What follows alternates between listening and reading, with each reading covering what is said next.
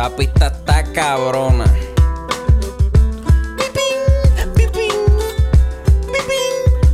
Mira, acorde y rima, acorde y rima, acorde y rima, acorde y rima.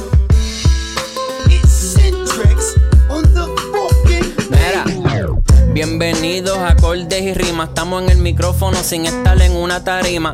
Mi nombre es Chris, ando con el J Luis tirando contenido, quedándonos con todo esto aquí. Resemoñando mucha música y películas. Tenemos a la compa con dolor en la. Saludos, esto es otro episodio de Acorde y Rima. No, en cinta. Ah, es claro, en cinta, en cinta. Y hoy vamos, hoy ando con el negro cepillado Luis Raúl García Romena. Este, no nos veíamos desde la entrevista, ¿verdad? Estuvimos ayer en Qué el, palote, ¿verdad? Estuvimos ayer en el de Mario Alegre, ¿verdad? Estuvimos ayer grabando un episodio con Mario Alegre, también de películas, porque estamos practicando meterle bien duro a este. Este, nos cogimos un par de películas en estos días.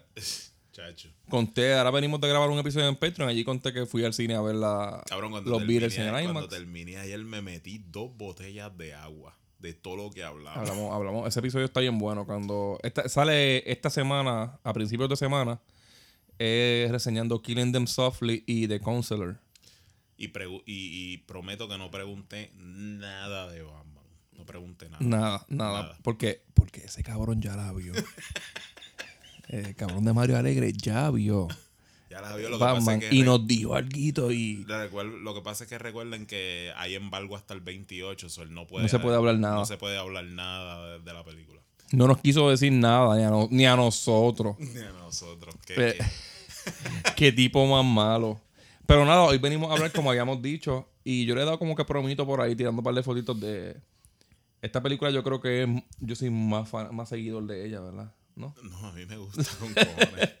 Este. Pero tú fuiste el que la propusiste. Squills. Y está, eh, eh, lo que pasa es que estábamos. Se supone que iba a salir antes. Ujú. Pero estábamos esperando que la pusieran en Disney Plus y nunca la pusieron. ¿Por qué? No sabes. No ten- yo no tengo idea de por qué no la han puesto No sé ahí. por qué. Pero, Pero deberían porque es tremendo material para. pero como Disney Plus com- Disney compró Fox. Ajá, y esto es de Fox. Y esto es de Fox. O sea que esto nunca, Nunca va a salir en la aplicación. Nunca lo van a ver a menos que no la compren, no la compren en Blu-ray. Creo que está en, en Hulu. Y, O entren a YTS. o bajarla. Sí, No hay. YTS. O si tienes el VHS como yo. Qué mamabicho. este, yo la tengo en DVD regular. Muy bien, muy bien, Jota. Tu corazón es noble. Y tengo varios libros de él, porque esto es la historia de Marquis de Sade.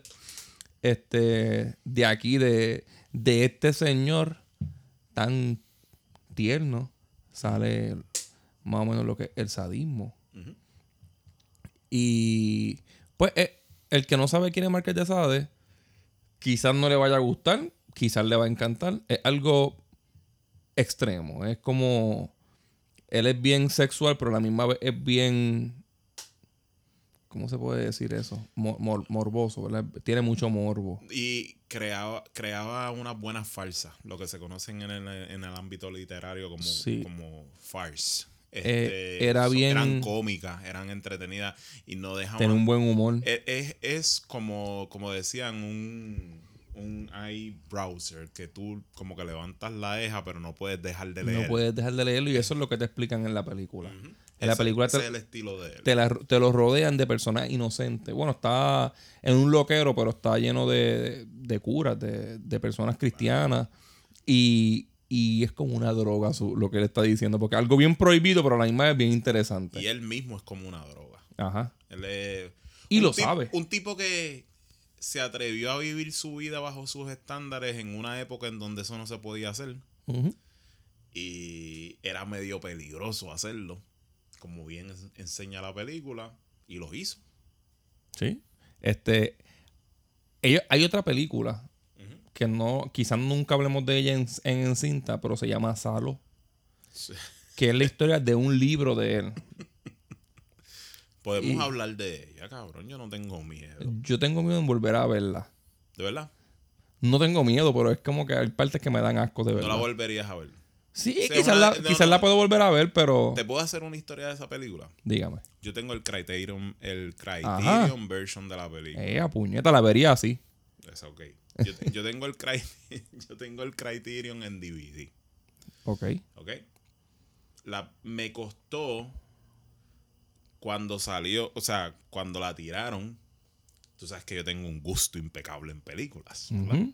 So, yo me la compré, me costó 30 pesos. Eso es bien caro en un DVD nuevo. Bien en aquel momento. Una vez antes de que Sonco cerrara, la, cuando estaban ellos vendiendo todo para. No, Eso era el- eso- era un Sun- cielo. Suncoast no, este. Dios mío. Specs, Specs Specs. Music en Plaza Las Américas. Cuando Specs Music estaba cerrando, Ahora. sí, no hace mucho, Ajá. la tenían, la misma que yo tengo, la estaban vendiendo en 235 Y ya pesos. puñeta. En, o sea, En liquidación. En liquidación. Y decía como que, diablo, 235 pesos. I mean, yo sé que vale. Yo sé que vale. La- yo creo que la película que yo tengo que más vale es Thriller A Cruel Picture. Que es la película sueca en la que Quentin Tarantino se basó para crear el personaje del driver en Kill Bill. La película es X, tiene escena X de verdad, pero es de un es un revenge film. Y yo creo que ahora mismo la versión que yo tengo, porque hay dos versiones, está como en 450 pesos un DVD. Diablo. Y yo la tengo allí guardadita, tranquilita, que me la compré en Soundcoast. Esa sí me la compré. Me en encantaba. Soundcoast. Sí, esa era, esa era la tienda. Yo iba a Suncoast y tenía que comprarme un DVD y casi siempre dejaba uno en pre-order. Sí. Casi siempre. Ese era el juego. Ellos tenían como que lo que tú no podías conseguir en otros lados. Ahí yo me, yo me, En el tiempo en que no había eBay ni nada de yo me acuerdo que me compré el box set cuando estaban saliendo, ¿te acuerdas? Cuando empezó el Blu-ray, que salían poquito a poco las películas. Ujú. Y que primero era Blu-ray versus HD DVD. Ajá. Y tú competías porque Paramount estaba con uno, este estaba con otro. Entonces tú no, tenías, tú no podías tener Scarface en Blu-ray porque era de Paramount, yo creo, ¿verdad? Sí, era de, Y HD DVD. Y está cabrón porque no, de tener- Universal. de Universal. de de- Universal. ajá. Este. Y para aquel tiempo me acuerdo que compré el box set de Oceans Ok. en Blu-ray. Y cuando lo compré, como sabían que ya yo estaba como que jugué con los Blu-ray, el tipo me dijo: Mira, por ahí viene 300 por primera vez en Blu-ray. Y yo, "Eso se tiene que ver bien cabrón. Dale, sepárala. Se ve, y se ve cabrón. y se ve bien cabrona. Pues yo tengo, yo tengo esa versión de Salo. Que es la misma, es la misma. Pero en Salo yo me acuerdo que habían partes que él cagaba y hacía que gente se lo comiera. Y yo sé que eso es Sí, real, cabrón, y da asco. Eh, se dice que por esa, por esa película fue que mataron a Pier Paolo Pasolini. Eh, no, no lo mataron por eso. Él Lo mataron realmente. Bueno, hay una conspiración detrás de todo eso, que eso no lo vamos a hablar hoy aquí. Pero a él, él solicitó un mail prostitute porque Pier Paolo Pasolini era gay. Y el muchacho lo apuñaló un montón de veces y lo mató. Después es- de hacer esa película, esa fue actually su última película. Y como fue tan controversial, porque esto no es una película de los 80 ni de los 90, es de los 70. Blanco y negro. Exacto. Hay una, Estamos hablando de Salo. hay, hay una versión blanco y negro y hay una versión pintada a color. Que tiene, ajá, que le metieron color. Este, y pues al sacar esa película que es una basada en una historia del Marqués de Sade, en ese momento y, el, y con la, como digo, con la casualidad de que lo hubiesen asesinado, pues como que le levantó más la, el, el estigma a la película. De que está en las, en las listas de cinco películas que jamás verías otra vez de un montón de gente. No por el estilo ni por el arte, porque está muy bien, muy bien reseñada. Y todos los que saben de películas saben que está cabrona. Pero es un poco fuerte de ver. Junto con A Serbian Film, Irreversible y Enter the Void. la- la- las películas que generalmente siempre mencionan de, de eso. Yo estoy diciendo que me cuesta volver a verla. Te cuesta. Ajá. Y yo veo cualquier cosa. A mí, Yo hasta porno de negro. A mí. y de enano, cabrón. A mí. A mí me cuesta ver otra vez a Serbian Film. De verdad, porque ya sí. Y Calígula.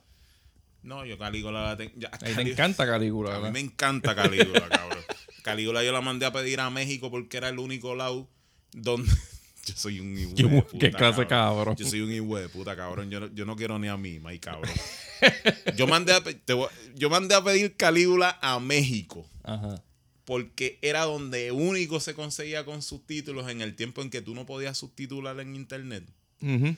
Y yo mandé a pedir ese. Cuando ese- necesitas sub sub DIVX. Ni nada de eso, ni Argentina. El CRT, no se necesita el CRT, el SRT. Exacto, ni, Arge- ni Argentin, ni nada de eso. Ajá. Y yo la mandé a pedir a Ciudad de México. Cabrón, para yo ponérsela misma ahí. Qué cabrón, qué hijo de puta, para que tú me entendieras esa película. me dijo, ¿qué es eso? Hay, hay menores en esa película y todo. Sí, cabrón. Y yo tratando de explicarle el valor de la película. No, mira, lo que pasa es que Tinto Brasla es. tiene que gustar, Y te ella tiene- me decía, ¿pero qué carajo es eso? Que se cague en su madre ese cabrón. Mira, pues. Pero esta- a, Serbian, a Serbian Film no, porque pues ya como que hay un hay una parte de la película que trata de pedofilia y todo eso. Y ya como Es muy que gráfico yo- ahí, sí. Yo en verdad ahí yo me quito. Yo no. este, esta película, Quills, de la que venimos a hablar. Bueno, antes de hablar de ella, vamos a hacer. Vayan a Patreon. Este, en Patreon estamos. Bueno, hasta, hasta Luis me dijo que va a grabar solo por allá su episodio. Yo te dije eso. Sí. Este. Sí, te lo dije, es verdad, es verdad. Eh, Chris acaba de tirar un episodio por allá. Que si quieren escuchar a Chris, tienen que ir a Patreon. Tienen que ir a Patreon porque Chris está exclusivo. Está exclusivo en Patreon. Sí. Este, eso, eso es como que de, de, de las ofertas del podcast es Chris cuesta 6 dólares. Chris cuesta 6 dólares. Eh, yo le di pausa a la historia de los Beatles porque siento que los estaba cobrando. Pero voy a seguir ahora con ella. Hemos metido muchos episodios cada vez que Bueno, voy. hoy, hoy- hoy diste más o menos una historia de los Beatles. Sí, es que, pues, y yo me reconozco y aguanto un poquito para no a, a- ahí, como que, ah, los Beatles. Estoy Este, muy, estoy muy stan. sí. Pero siempre que grabamos, este, Luis y yo, o Bol y yo, venimos con un episodio para el regular y venimos con un episodio o dos para, para Patreon. Hoy se grabó uno de una hora bien cabrón. Y de muchas noticias hablamos del halftime, hablamos de todo menos de Anuel y Jaylin. Exacto. Y, de- y de la iglesia de Jota. Mencionamos a Pepe. Y, y saludos a Pepe. Pepe tuvo un maón tuyo en los 90. Sí, y te apretaba las bolas. Como me gustaba, cabrón. Pepe siempre hace eso. Sí. Eh, pues allá tenemos un montón de cosas. Dense la vuelta, son 6 pesos mensuales. Y, y yo voy a subir hasta una foto nueva de Boli si, si se meten 10 hoy. Diablo, cabrón. Nada, vamos a seguir. Mira, Quills tuvo un release en Estados Unidos el 22 de noviembre del 2000. El director es Philip Kaufman. Oh, ¿Qué más ha hecho? ¿Qué más hizo él? él ha hecho de Right Stuff, pero hizo una de mis 10 películas favoritas. Que ya me dijiste que tenemos que hacer una Que la cinta. tenemos que hacer, que es Rising Sun, con Sean Connery, mi my No, boyfriend, eh, Wesley Snipes. Casina. Casina. Casina. Wesley, Wesley en los 90. Ajá. Esta película es basada en la novela Quills de Doug Wright. Es producida por Julia Chasman, Peter Kaufman y Nick Wechsler. Wechsler. Los actores estrellas de la película, porque hay un cojonal, son Geoffrey Rush, Poca cosa. es el más importante, y me, me acabas de decir que fue nominado, ¿verdad? Fue nominado, sí, por esta película. A mejor actor, A ¿verdad? mejor actor, perdió contra Russell Crowe en Gladiator. En Gladiator es entendible por Riley Scott. Mm. Y, aunque en aquella película, personalmente, yo prefiero mucho más a Joaquín Phoenix que a Russell Crowe. Phoenix está en las dos. y Joaquín Phoenix están las dos. Joaquín Phoenix está aquí junto a Geoffrey Rush, Kate Winslet Y Sir clase A. Michael Caine. Cabrón, aquí todo lo que hay está ahí, hueputa. Aquí hay cuatro Oscars, ¿verdad? Ahí, ahí, chacho, yo diría que más. Hay más. Caen más. Pero, Michael Caine debe tener más de uno. ¿Verdad? claro. Pero, pues, como dije, Jeffrey Rush es un accomplished actor. Le dan el personaje de Marquis de Sade. Él había hecho antes de esto Shine. Que el que no ha visto Shine de Jeffrey Rush debe buscarla. Eso es una de las mejores actuaciones ever en una película. Jeffrey Rush hizo también Elizabeth. Ah, Elizabeth. Que ese papel le quedó Ajá. cabrón también. Jeffrey Rush es básicamente Jane Woods, pero en inglés.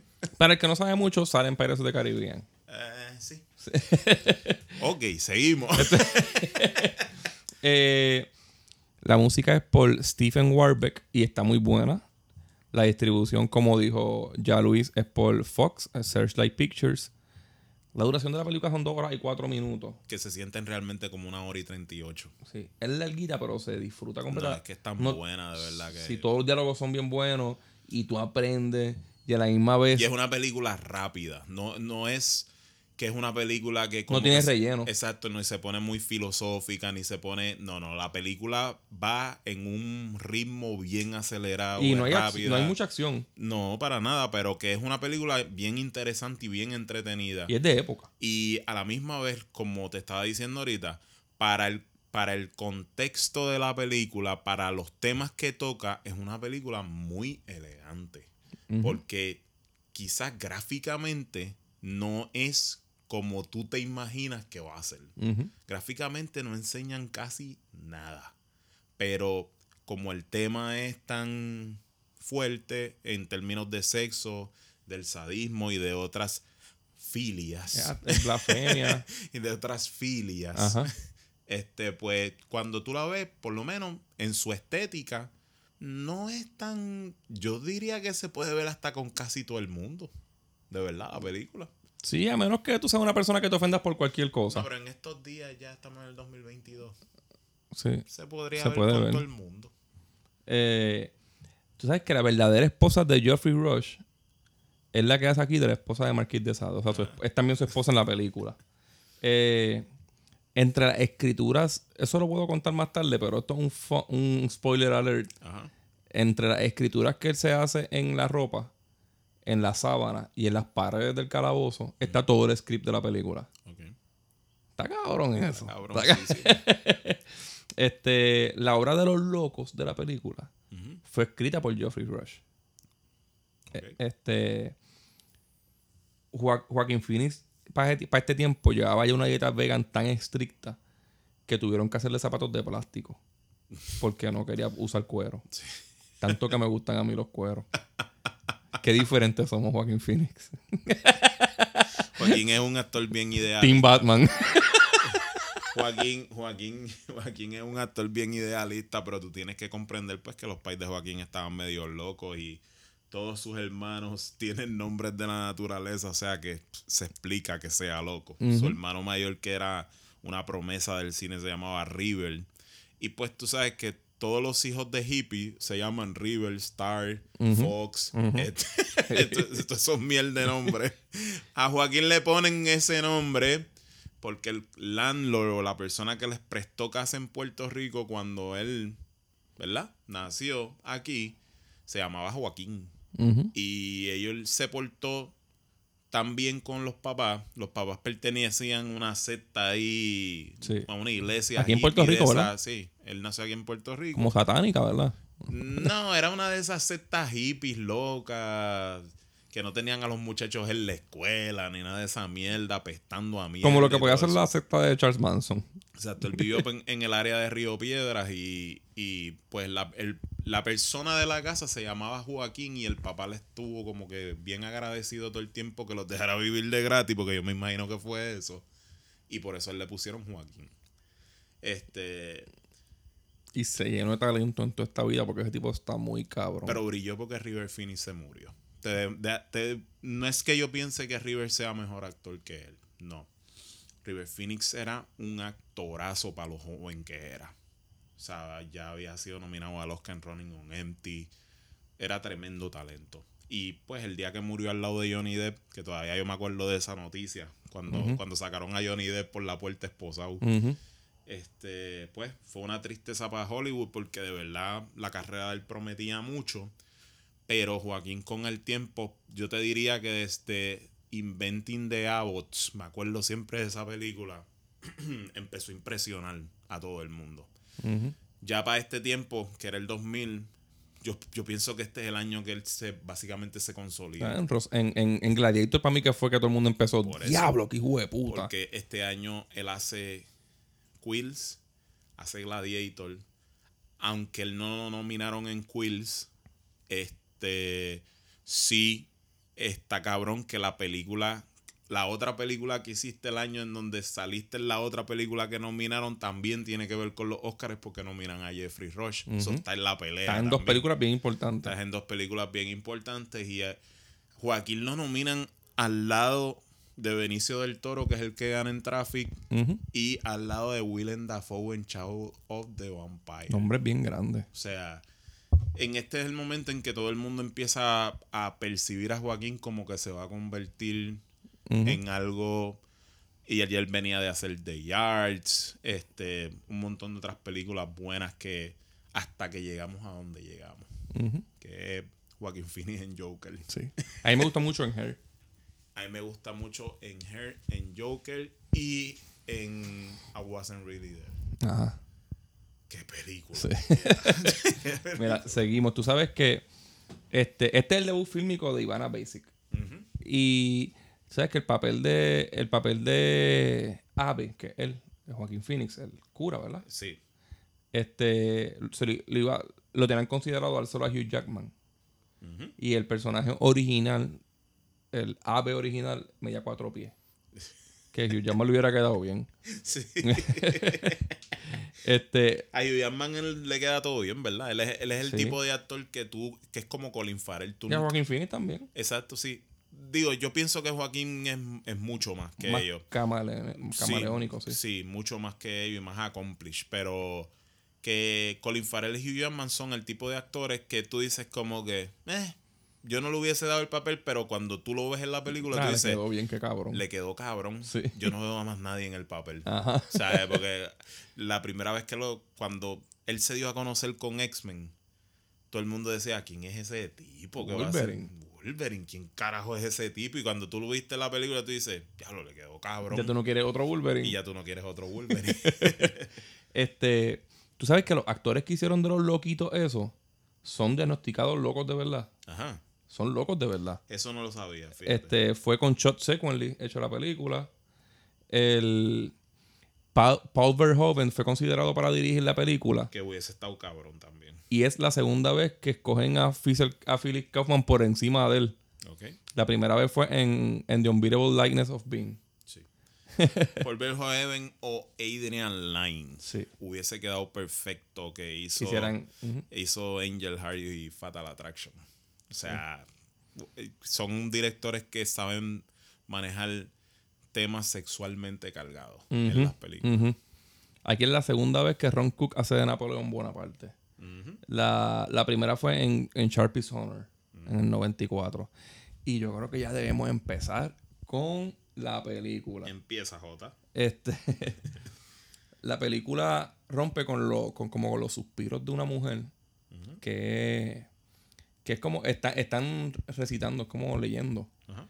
Y, y una voz de un hombre en París del 1794, describiendo cómo esa bellaca encontró al hombre perfectamente perverso para ella. Es una historia del Marqués de Sade. Y ahí enseñan a un gordo bien desagradable, enmascarado, hueliéndola, por así por el cuello por detrás, y le rompe el traje. Hasta de- ese momento tú vas pensando que es como una fantasía sexual. Bien sucia, bien rara. Exacto. Porque esto es bizarro. Entonces te van dando lo que ha sido siempre el primer objeto de censorship más fuerte que ha habido en la vida, que es el sexo. Siempre el sexo por encima de la violencia. Es el sexo y la violencia y la religión. Un gordo sin ropa es las dos cosas. Exacto. Eh, de un segundo a otro, te convierte en el placer en tortura. Y le tiran y la tiran en una guillotina, que eso es más Marqués de Sade. Y ahí es donde, Placer, tortura y muerte quizás. y ahí es donde tú averiguas que el tipo lo que era era un verdugo. Lo que iba era a matarle en la plaza. Y yo Y todo el mundo que siente placer cuando ya está muriendo. Y es claro, porque el, el ser humano siempre ha sido un animal violento. Y Morboso. que- lo que le encanta es presenciar todos esos actos de violencia. O sea, hay gente que está rodeando la, la canasta, la, la carroza donde caen las cabezas, encima de ella, alrededor, esperando que caigan las cabezas. ¿Quién carajo hace eso? Ajá.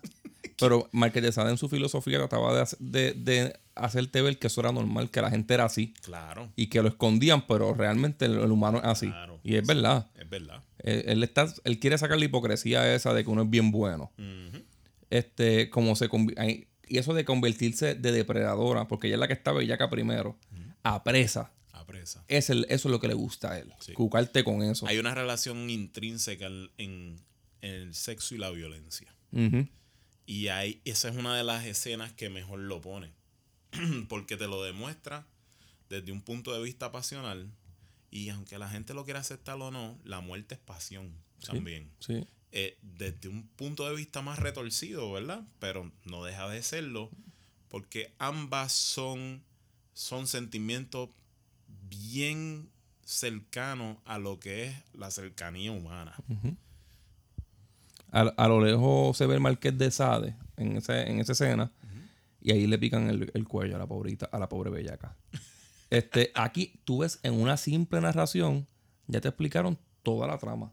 Esta et- esto es una sinopsis de, de la vida de Marqués de Sade. No sin antes de la sangre cayéndole en la cara en su estupor, en su éxtasis. En lo que tú pensabas primero que era un estupor o éxtasis sexual, después es de desespero porque la van a matar, sangre cayéndole en la cara, simulando el estupor sexual, ¿verdad? Del semen cayéndole en la cara y en la boca. O sea, es una escena manejada beautifully. Sí, sí, sí, bien cabrón. Porque Tuve satisfacción y, y, y- y tragedia a la misma vez. Exacto. Y aunque no es gráfica, está explicando de manera bien implícita el subcontexto de la película. De lo que trata esto. Y aquí rompimos. Sale Madeline, que es Case Winslet. Me cago en la madre, qué buena está. este, ella es empleada en la cárcel. Es como una sirvientita de la cárcel, ¿verdad? Y es, como Nelly, una- y Nelige es muy buena actriz. es tremenda actriz, tremenda actriz. Tremenda actriz. Ineli. Este, ella, ella es, eso es un loquero, ¿verdad? Es un asylum. Manicomio, Sí. sí. Eh, busca al Marqués de Sade, que lo enseñan escribiendo, y este le entrega un- como unas sábanas para lavar, porque ella es la que como que recoge y lava la, la ropa y la sábana. Linens, Linens. Pero ella, es- y, ella es su confidente. Ajá, es su pana. Sí, sí. Y ella es un personaje de la vida real. Den- dentro de la sábana, él le da escondido unas páginas. Y le dice que, que cuidado, que la, tinta, que la tinta estaba húmeda todavía. Entonces ella se va corriendo. Le enseñan escapando con unos papeles. Choca con un gordo. Y el, el cura, que, que es Joaquín Phoenix, Ave, este, regaña al gordo. Ella va y le entrega los papeles a un tipo que está como en un caballo. Sí, porque el tipo estaba como. Ella choca con él, pero se veía como acechándola. Sí, como el gordo del principio que el- Exacto, se veía como la acechando, pero era pues el, el loquito, el loquito. el loquito, el loquito, pero le ponen un poquito de connotación sexual. Claro. Este, y le dice el último capítulo y le entrega los papeles. Y él le dice que avanza escribiendo que consiguió a alguien que puede imprimirlos más rápido. Y le dice que vuelve para traerle dinero cuando se venda el libro y que de paso ya le dé su nombre. Ella se pone como que bellaquita y se va. Este, esa palabra de, de bellaquita la voy a decir muchas veces en el episodio. Sí, es que la película tiene una Lo que te quieren enseñar es que cada vez eso va aumentando en las personas. Exacto. Lo que pasa es que la película tiene una labor fuerte porque el personaje real en vida real tenía 14 años. Obviamente que Winslet no se ve de 14 No. años y eso es lo que exactamente ellos querían poner. Le ponen inocencia. Le ponen inocencia, pero Cristianismo, pero ¿verdad? adulta suficiente para como para sentir Sí, sí, atracción sexual Claro, por ahí. curiosidad.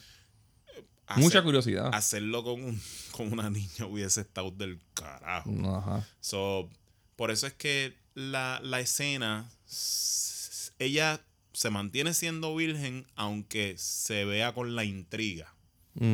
Pero si se va a explicar de la manera real en que era, no se podía. No, no. Entonces enseñan la venta de Justin, de Justin y, y la bellaquera de la gente, cabrón. Están todo el mundo como que sobándose y todo. Enseñan gente narrando el libro y, y otros mirando con caras de depravado. Y todo el mundo comprándolo. Sí. Y todo el mundo llevándoselo a la casa. Y anónimo, un, disco, un libro anónimo. Un libro anónimo, pero todo el mundo sabe que es el Claro. De Sade. Está todo el mundo esperando Este, eso. es- es- se parece, esa escena se dibuja de una manera, yo sé que él lo hizo así, de una manera bien perfecta de como, por ejemplo, cuando empezó el surgimiento del porno. El porno en los 70 era lo que se le conocía como el porno chic. Y se le decía así porque era el porno que se presentaba en las salas de cine que se volvieron chic en los 70 que iban gente importante a hacer fila para ver Distro. Distro fue la primera película que, que se mercadeó de manera importante. Se le decía porno chic porque eran películas triple X que tenían una trama, que eran como una película normal, pero eran explícitas. Mm. Pero esta escena se parece mucho a cuando en los 80 llegaron los VHS y se propagó el porno de una manera en que tú te lo podías llevar ya para tu casa y verlo en tu casa, Con las manos en tus partes privadas. con las manos en tus partes privadas. Luego- Esa escena con los libros es eso. es eso. Eso mismo porque tú veías a la gente que si los ponen Como si en fuera una- droga. si los ponen en una plaza con una persona de alta moral, van a decir, sí, vamos a condenarlo, esto, lo otro, pero en su carácter personal hacen filas para ir a buscar la bellaquera. Ujú. Porque eso es lo que le gusta a todo el mundo. Claro. Eh, luego enseñan a, a un lambón narrándole el libro a, al rey, ¿verdad? Él es como... Ajá. Y... Uno de los acólitos del emperador de Napoleón. Ajá, del emperador. Y este, él, él se encabrona y quema el libro y manda a matar a, Mar- a Marqués de Sade. Exacto. Este- ¿Cuáles son la- las dos, las dos, antes de que ellos le digan Napoleón, las dos características que ellos te dan es el sombrero y cuando se sienta en la silla que los pies le quedan colgando. Que le quedan quedó, guindando. Quedó cabrón en Ajá, la película. Porque la película a veces funciona como, como la mente del Marqués de Sade, que hacía falsa y hacía, cuando cogía guerras con alguien, lo hacía para burlarse de pa- ajá, lo parodiaba bien O sea, cabrón. esa escena a mí siempre me ha gustado porque ellos ponen la cámara, el tipo hablando de frente y ponen la cámara de espalda a la silla debajo y tú le ves los piecitos colgando. guindando. para que tú sepas más o menos quién está ahí. Exactamente. Este, sale Sir Michael Caine y enseñan cómo, cómo tortura un hombre. Este, sentado en una silla que, ah, Marqués de Sade. Exacto. y, y virándolo en agua, como mostrando lo que, lo que le puede hacer. Y Mi- Michael Caine explica cómo la tortura es buena. Ese speech queda cabrón, Como ¿verdad? técnicas de... Bueno, él explica exactamente las técnicas que se utilizaban en aquel momento, en 1794, para tratar de curar la locura. Pero había un momento en que la locura para ellos era muy extrema. En esos tiempos... Eso pues, es como Clockwork Orange, ¿verdad? Exacto, sí. Eso era como la no recuerdo el nombre ahora, pero eran como las técnicas que ellos hacían como para canalizar los cerebros de las personas a la vía correcta. ¿Verdad? Este en ese tiempo se acostumbraba mucho a arreglar a todo el mundo a golpe. Y eso, eso transicionó hasta la era de nosotros. A mí me arreglaron a golpe muchas veces. Este, yo creo que yo hubiese sido esa persona. Sí, sí, Pues claro. Yo todo lo resuelvo con golpe. Yo entiendo, Pero- que, yo entiendo que eso funciona. Sí, yo, yo pienso que el personaje que yo más me identifico es con Michael Caine. No por la moral. Es que, o sea, ahogar a una persona que, by the way, la técnica que él utiliza para ahogar fue la que, por la que acusaron mucho a la administración Bush de sacar el testimonio en- cuando estaba Dick Cheney. De que los ahogaban así, para atrás. Atrás. Como porque eso te da la sensación de que te estás asfixiando De que te va a entrar el agua por la nariz. exacto, de que te vas a morir en el instante Ujú. so, él tenía unas técnicas para curar la locura y precisamente lo llevan para allí para que empiece a utilizar esas técnicas. Y él le dice, no es pretty, pero es mercy. exacto Que es lo mismo. y, y verás que en unos meses estará bien. Este, y lo siguen ahogando. sale, el, sale Joaquín Phoenix diciéndole que. Diciéndole que tiene que escribir Kate Winslet. Y se ven medio, medio lujuriosos. es como que se atraen Ajá. Pero él se da cuenta. Él, es- él no puede por, por su. sacerdote Ajá. Este, pero él se da cuenta que ella está practicando leer sin él y se enchimba. Luego ella sale leyéndole el Marqués de Sade a los loquitos de, de allí del, del manicomio.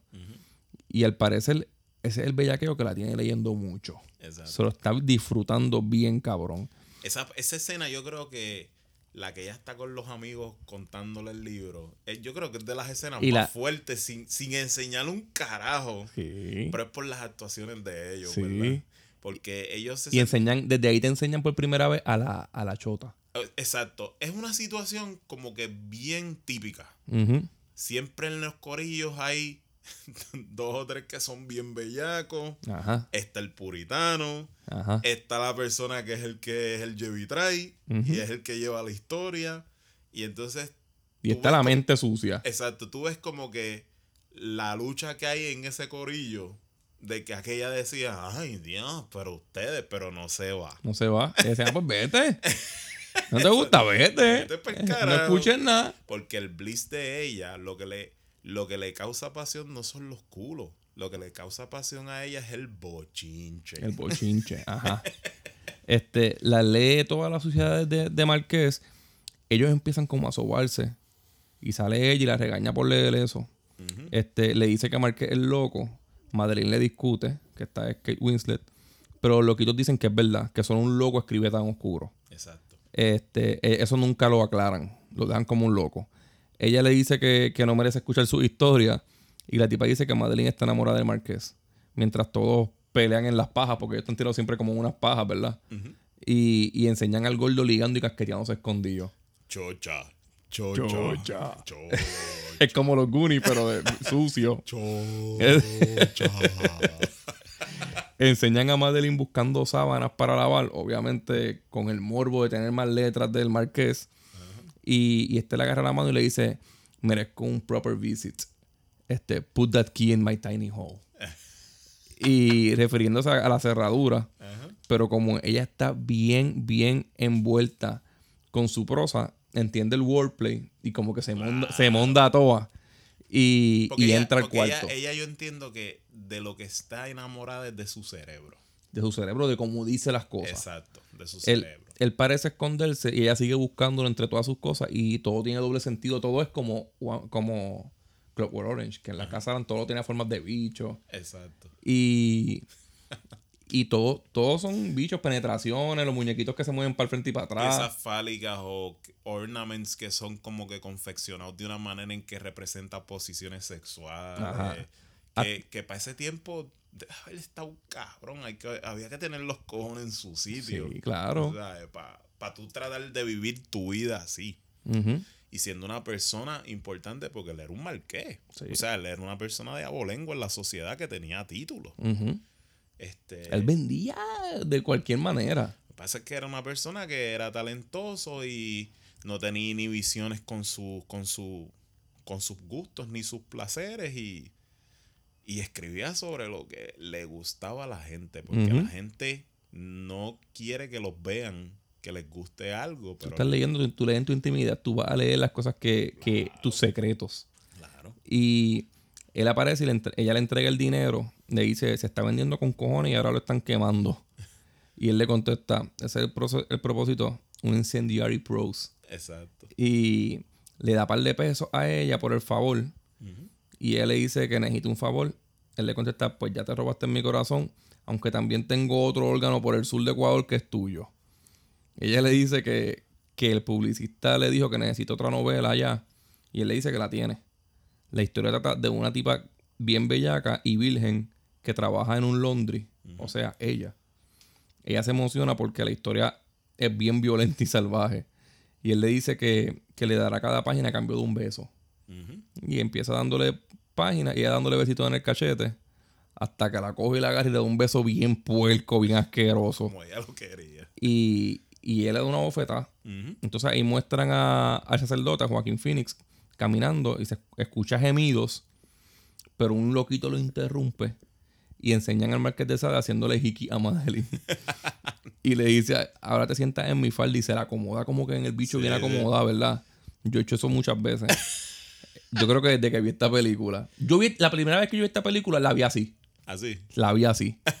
Él le dice que... Pero que- estabas prestando atención. estaba prestando atención. La primera vez. Sí, sí, sí. Él le dice que... Así, así de buena es la película. Ajá. Él le dice que, que la va a desvilgar otra vez y hacen cona. Ahí es que le da la bofeta y pasa lo normal. Es como que se viene, se tira para atrás. Ay, ah. y le dice una cosa bien importante. Que él le daría todo a cambio de que él le pudiera, tú sabes, comer el Jaime. Ajá, Y él poder comérselo. sí. Hijo de puta, ¿verdad? Ahí entra el sacerdote y ella le dice que Marqués perdió la cabeza y se va con los papeles. No lo suelta ni para el carajo. Marqués le pide un, un vino a- al sacerdote. Este. Se da- ellos se dan el vino y se sienta a regañarlo. Le dice que lo bien que lo tratan y solo le piden que siga las reglas y no esté entreteniendo a, la- a los empleados. Pero hasta ese punto, tú no sentiste como que eh, él lo regañaba por encima, pero él no tenía como que ningún problema con lo que le estaba haciendo. No se le molestaba él no se veía encojonado. Exacto, porque él estaba en la actitud correcta. Él lo veía como que era una persona que maybe no era tan loco, que iba a seguir escribiendo. Él le veía talento. y, de, y, y después que él no consumiera lo que le estaba haciendo, pues, ¿qué me importa? Porque él no, está- no se está metiendo con nadie, no está matando a nadie.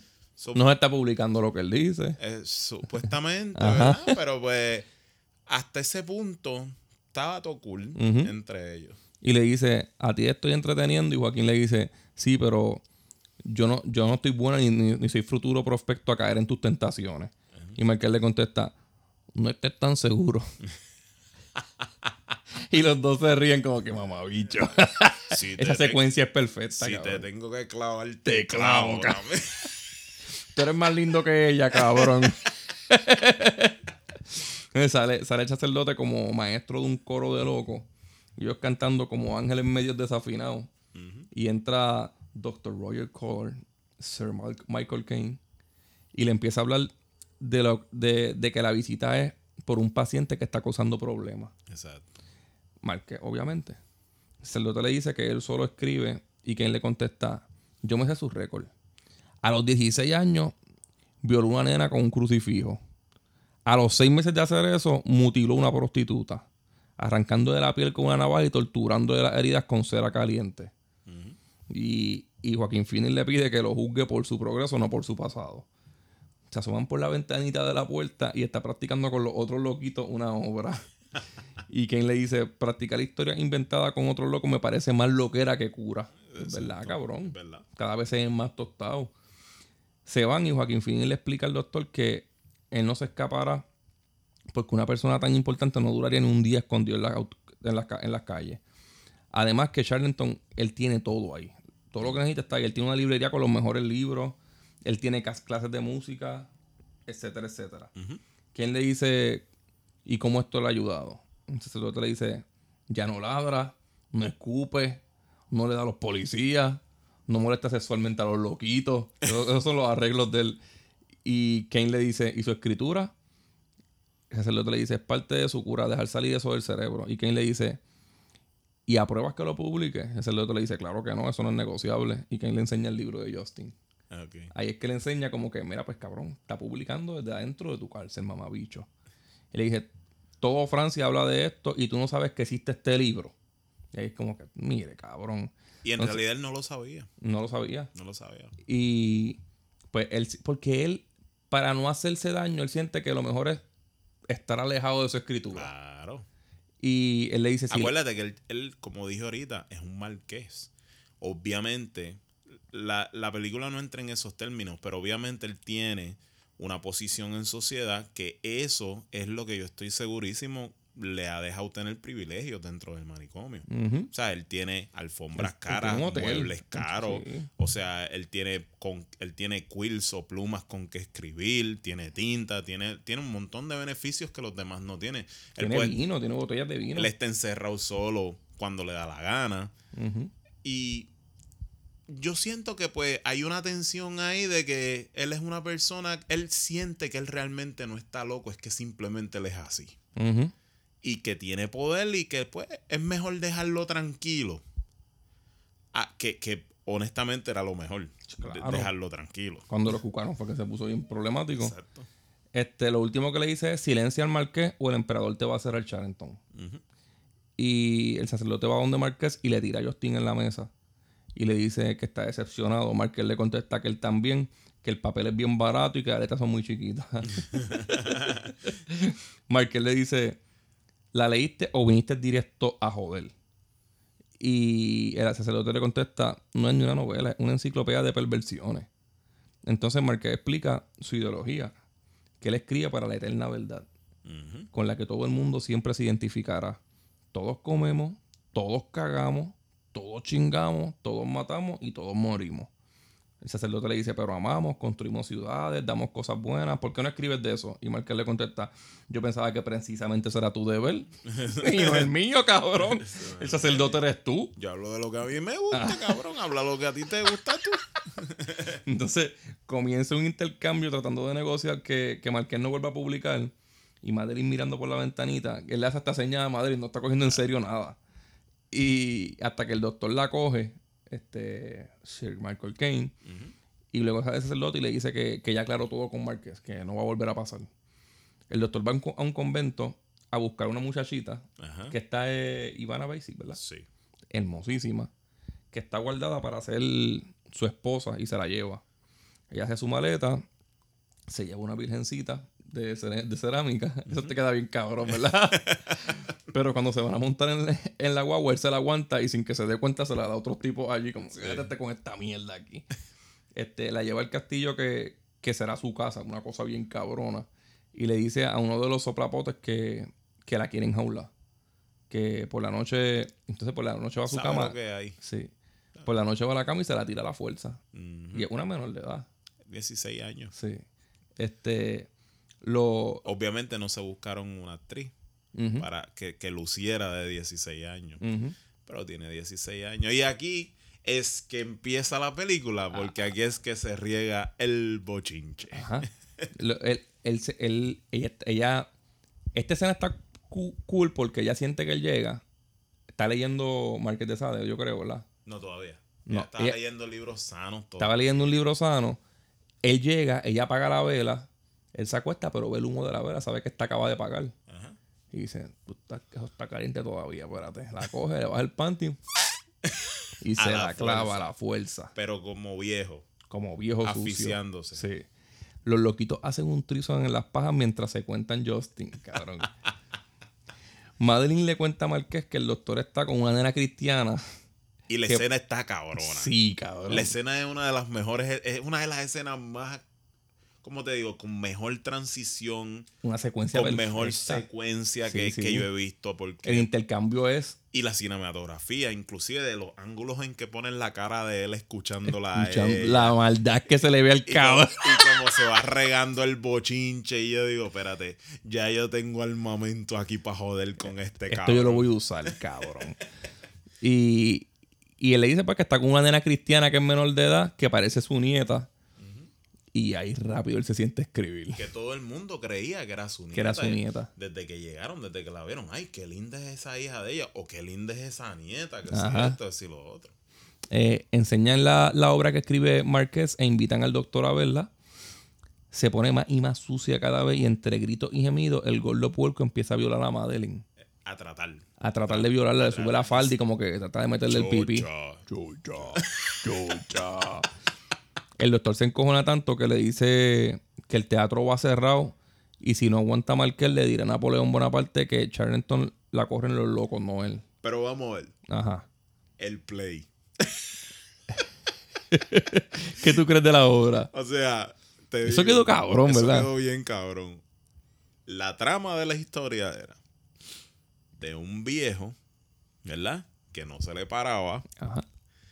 que no podía tener lo que quería tener y para recompensar que no se le podía parar el bicho, la compensaba en todas las otras cosas. Como tener una casa grande, darle el mejor vino, darle la mejor carne. Todo ese estudio él lo hizo simplemente de verlo nada más. Escoger las mejores alfombras. Y en la escena van poniendo todo lo que él va narrando como él lo hace en la vida real de verdad. Ajá.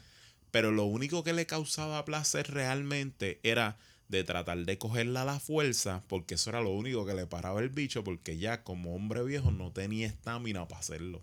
Cuando ella quisiera era cuando él pudiera. Y el hombre lo practica con unos locos que les cambia la obra a última hora y los hace que anuncien eso ahí, decir, eh, mala mía, nosotros estamos locos para el carajo, pero el hombre decidió que ahora vamos a hacer otra historia.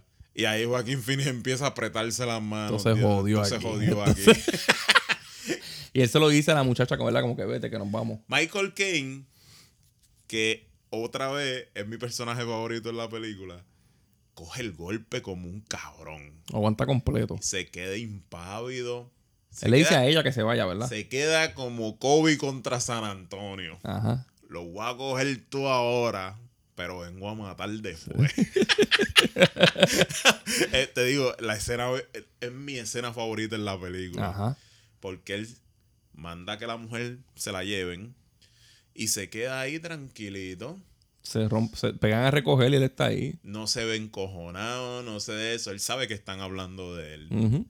Pero si se encojona es peor, cabrón. Porque si se encojona, van a saber que es de Y él. te la dejan montar del marqués. Claro. Se queda tranquilito, ve la hora completa. Hay mucha gente que supuestamente se indigna, pero ninguno se fue. Vieron todo completo. Lo que pasa en toda la película. To- todas las escenas entre Joaquín Phoenix y Geoffrey, y Rush en esta película son oro.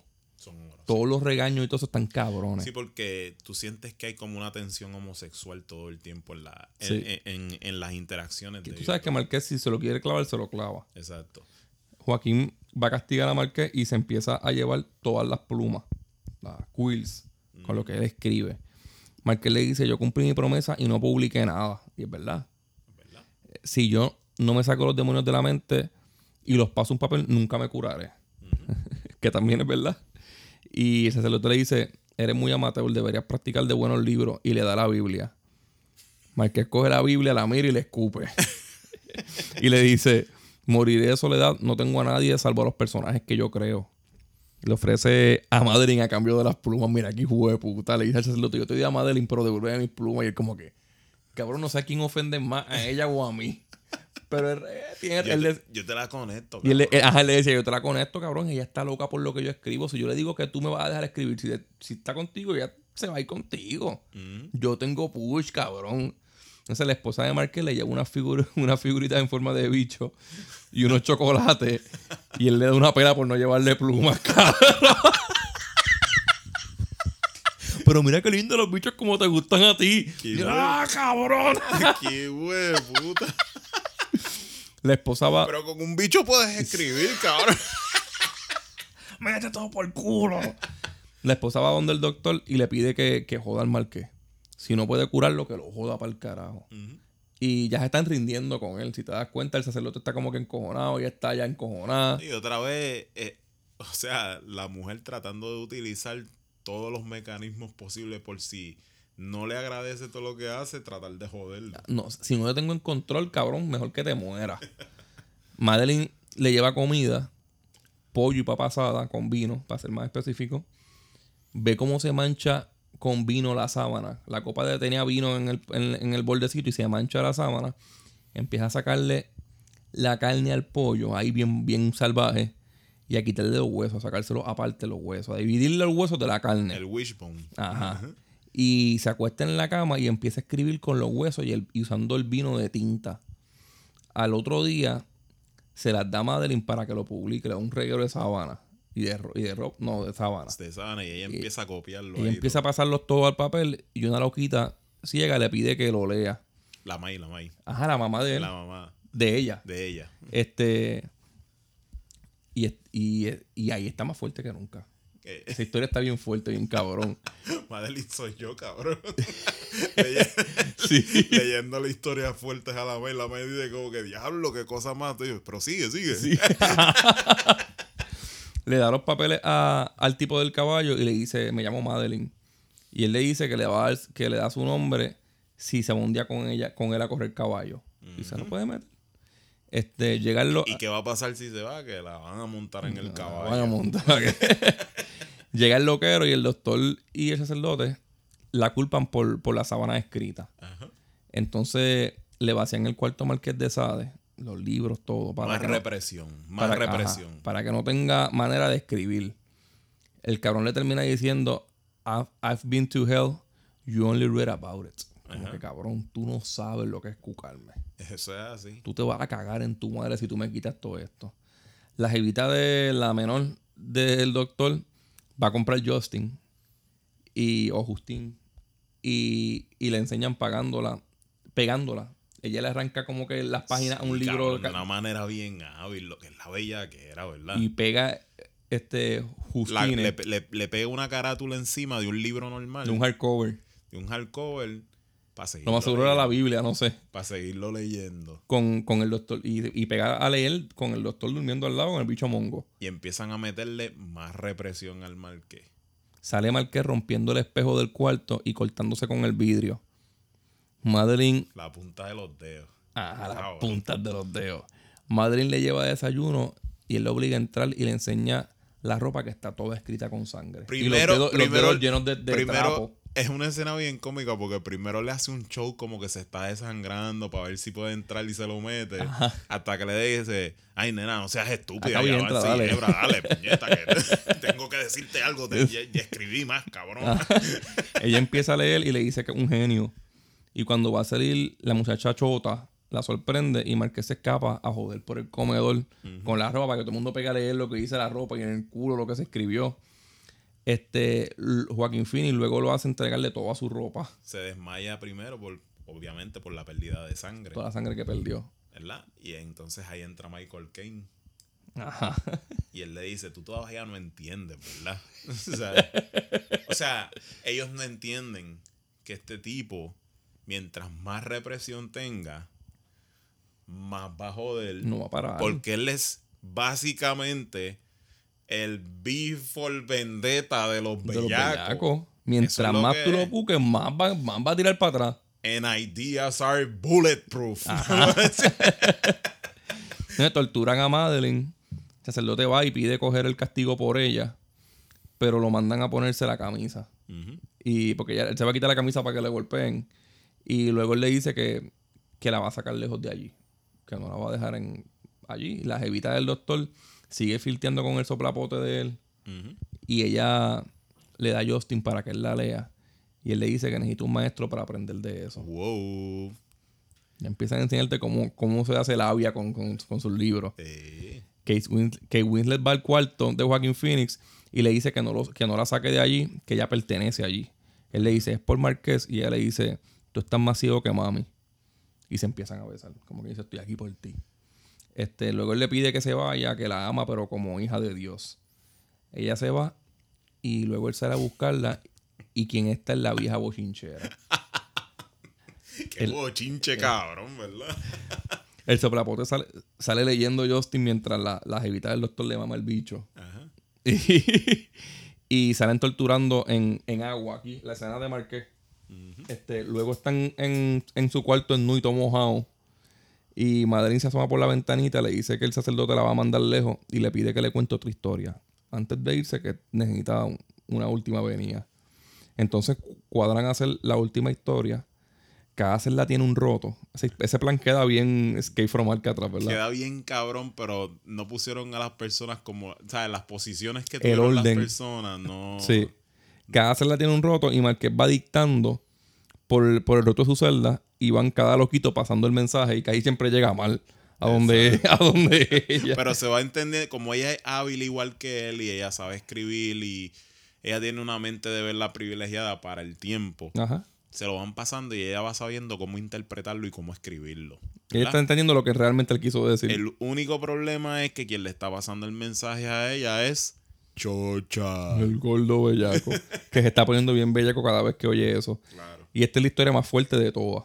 Una de las líneas dice que, que te hará huecos donde no tienes roto. En, en el vaivén de mensajes, uno de los locos se robó una vela prendida.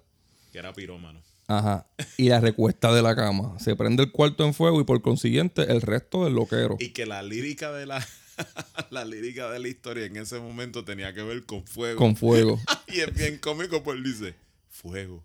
Y sigue quemando tiene- todo. Y ahí mismo tiene las velas, fuego. En el salpa afuera, el gordo puerco entra y trata de violar a Madeline.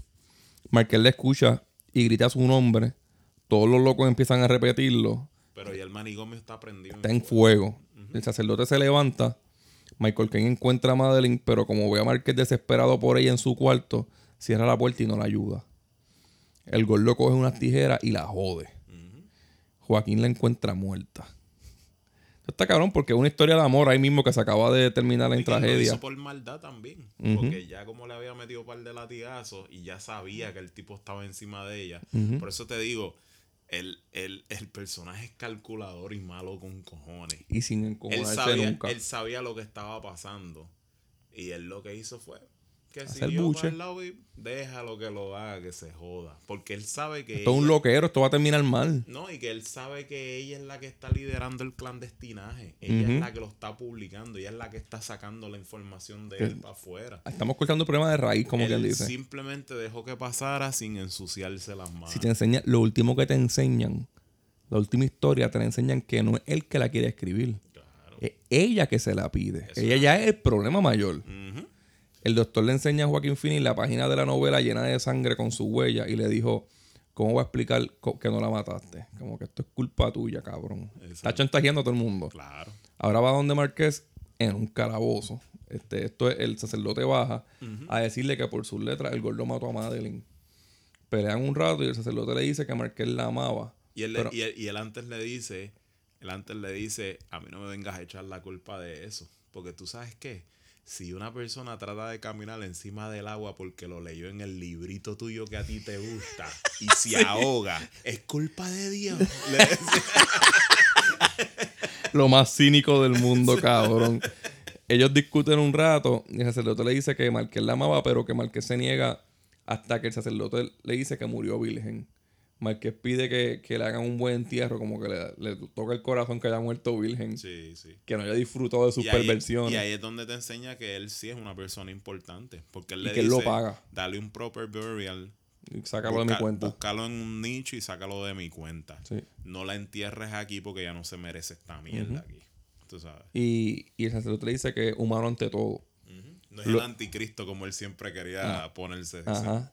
Luego enseñan cómo torturan y le arrancan la lengua a Marqués. Ajá. El sacerdote le lleva la lengua al doctor en un, en un frasquito. Es bien cabrón. Es como que son bien buenos, pero son más malos que el malo. Ya se está, ya él está perdiendo. Sí. Ya se está yendo. y Ya se es- unió. Él, él ya se unió. Y el mensaje que te va dando la película es que además de todo lo que pasó, lo que te demuestra es que toda esa represión sexual que él carga, toda esa represión sexual que él ya la había proyectado con Madeline de alguna u otra manera y que iba a pasar tarde o temprano, al él no estar, ¿entiendes?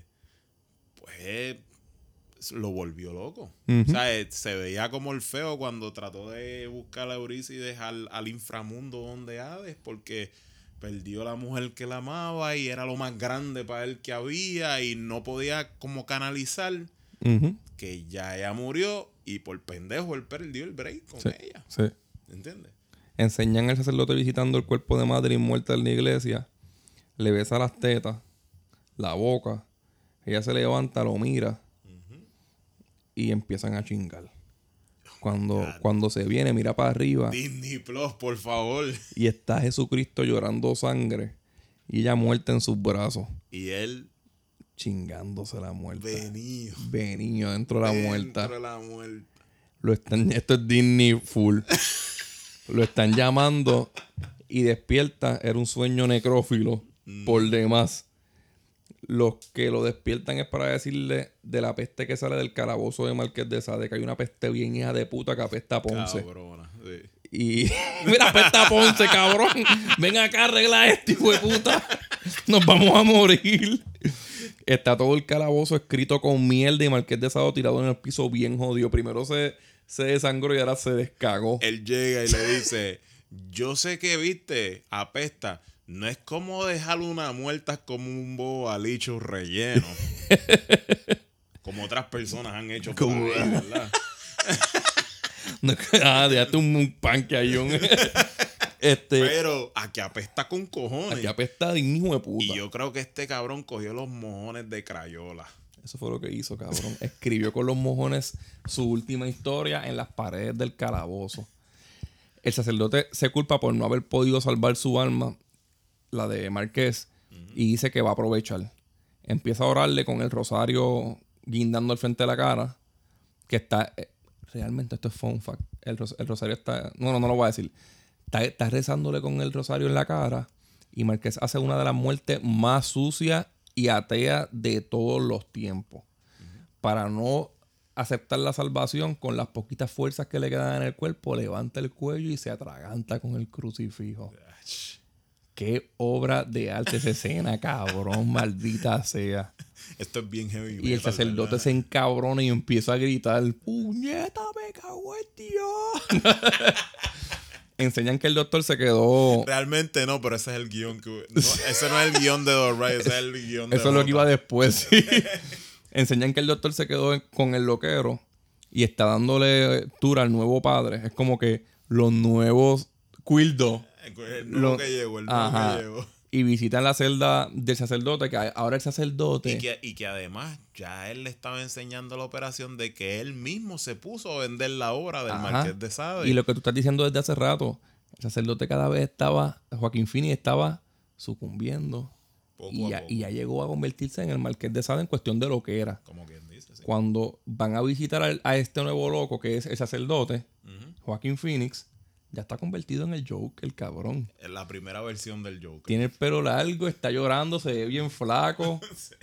Yo lo pensé, yo dije, diablo, aquí hijo de puta, y estaba el Joker ya. Y está igual de loco que Y Marqués. lo tiene como que es un caso perdido ya. Que hay algunos casos que no se pueden arreglar justo después de, explicar, de explicarle la operación que te estaba diciendo. De que después de tanto pleito y después de tanto lío, terminó vendiendo las mismas obras del Marqués de Sade para tratar de parar el manicomio otra vez. Porque el problema nunca ha sido lo que se dice. El problema es quién lo dice y la persona que no tiene talento para decirlo. Y ellos ninguno tenía el talento para hacerlo y él sí lo hacía. ajá. Una vez, después que se formó todo este berenjenal, una vez ellos fueron fuera de la película, como quien dice, ¿qué terminaron haciendo? Propagando su literatura.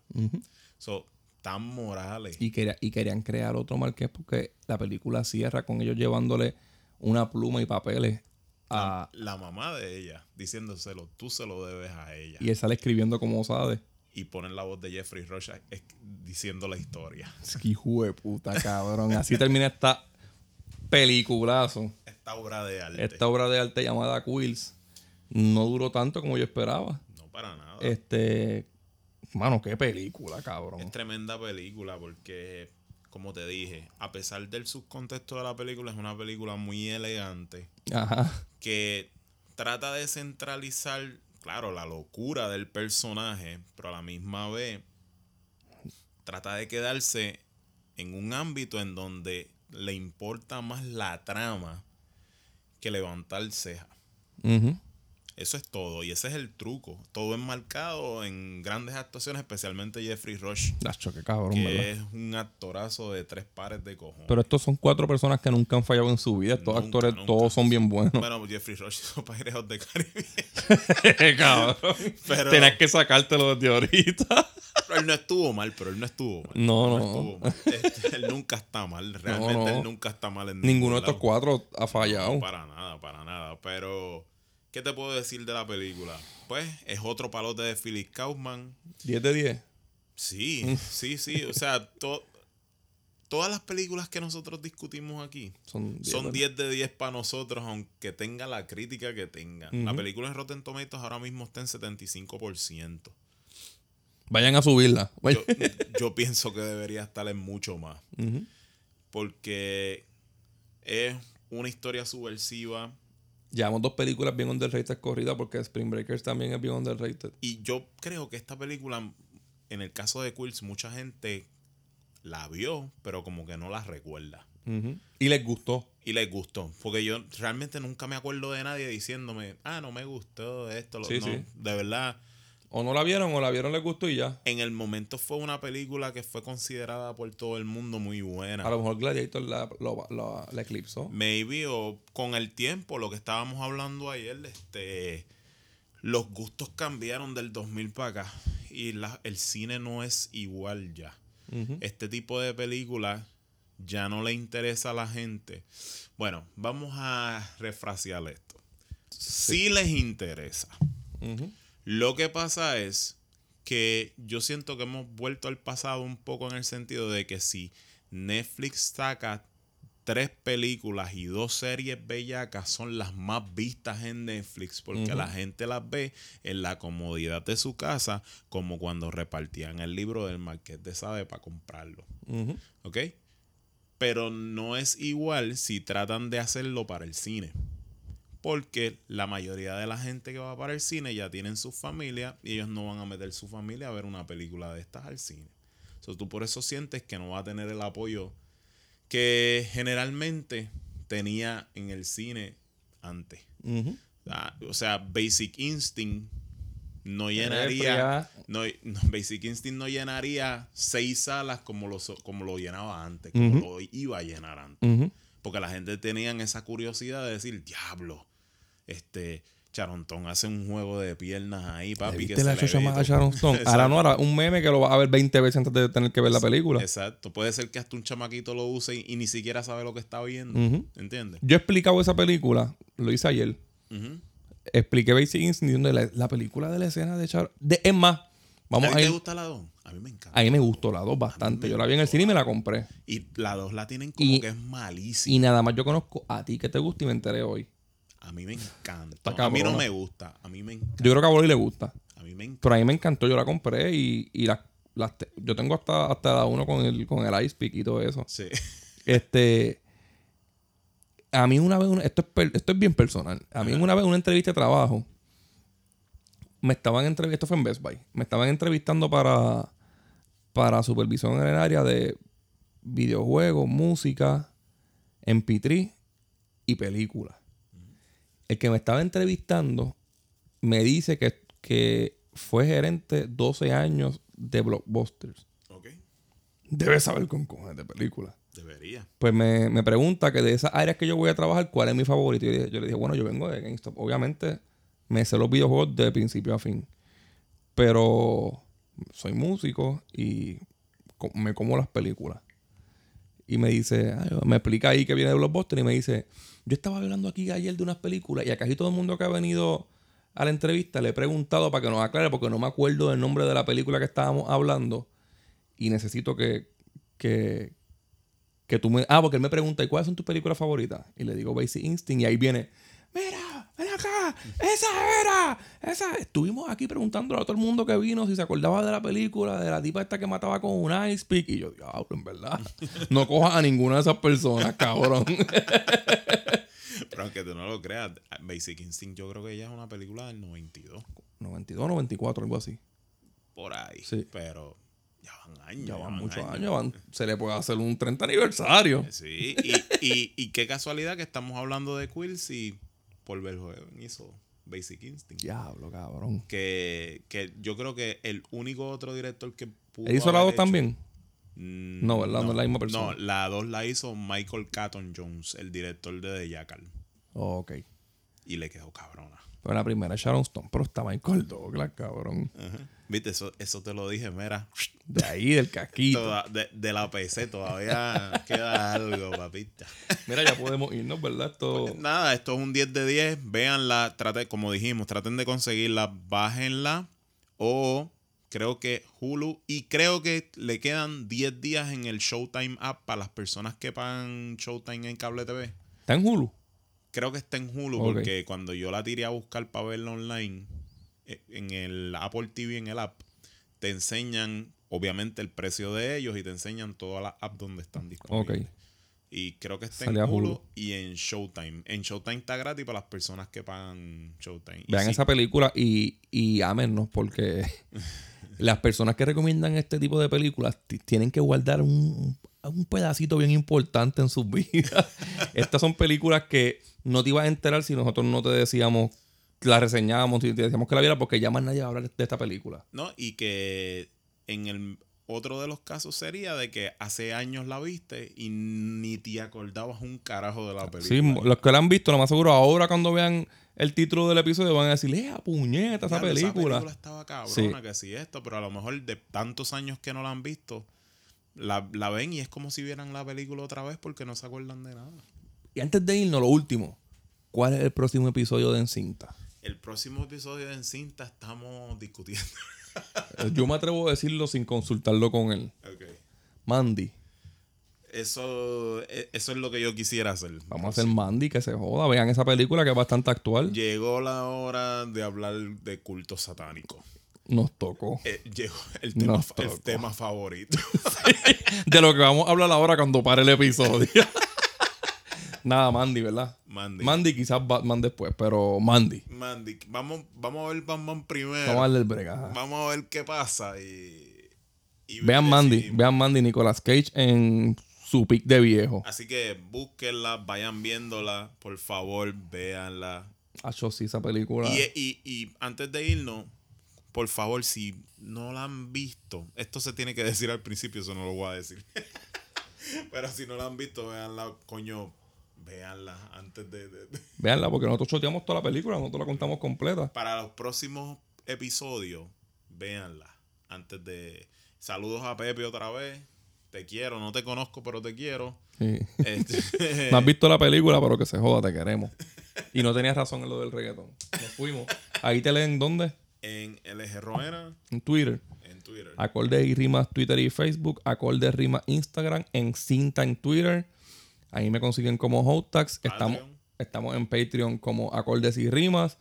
Eh, tira- acabamos de tirar un episodio de una hora, como dijimos ahorita. Chris tiró otro. Eh, mañana yo voy a grabar con Boli un aniversario de, de un disco el viernes que cumple 30 de Pantera. Y vamos a, a gra- a grabar un episodio de reggaeton para la semana y vamos a grabar un Patreon y nos fuimos por el carajo.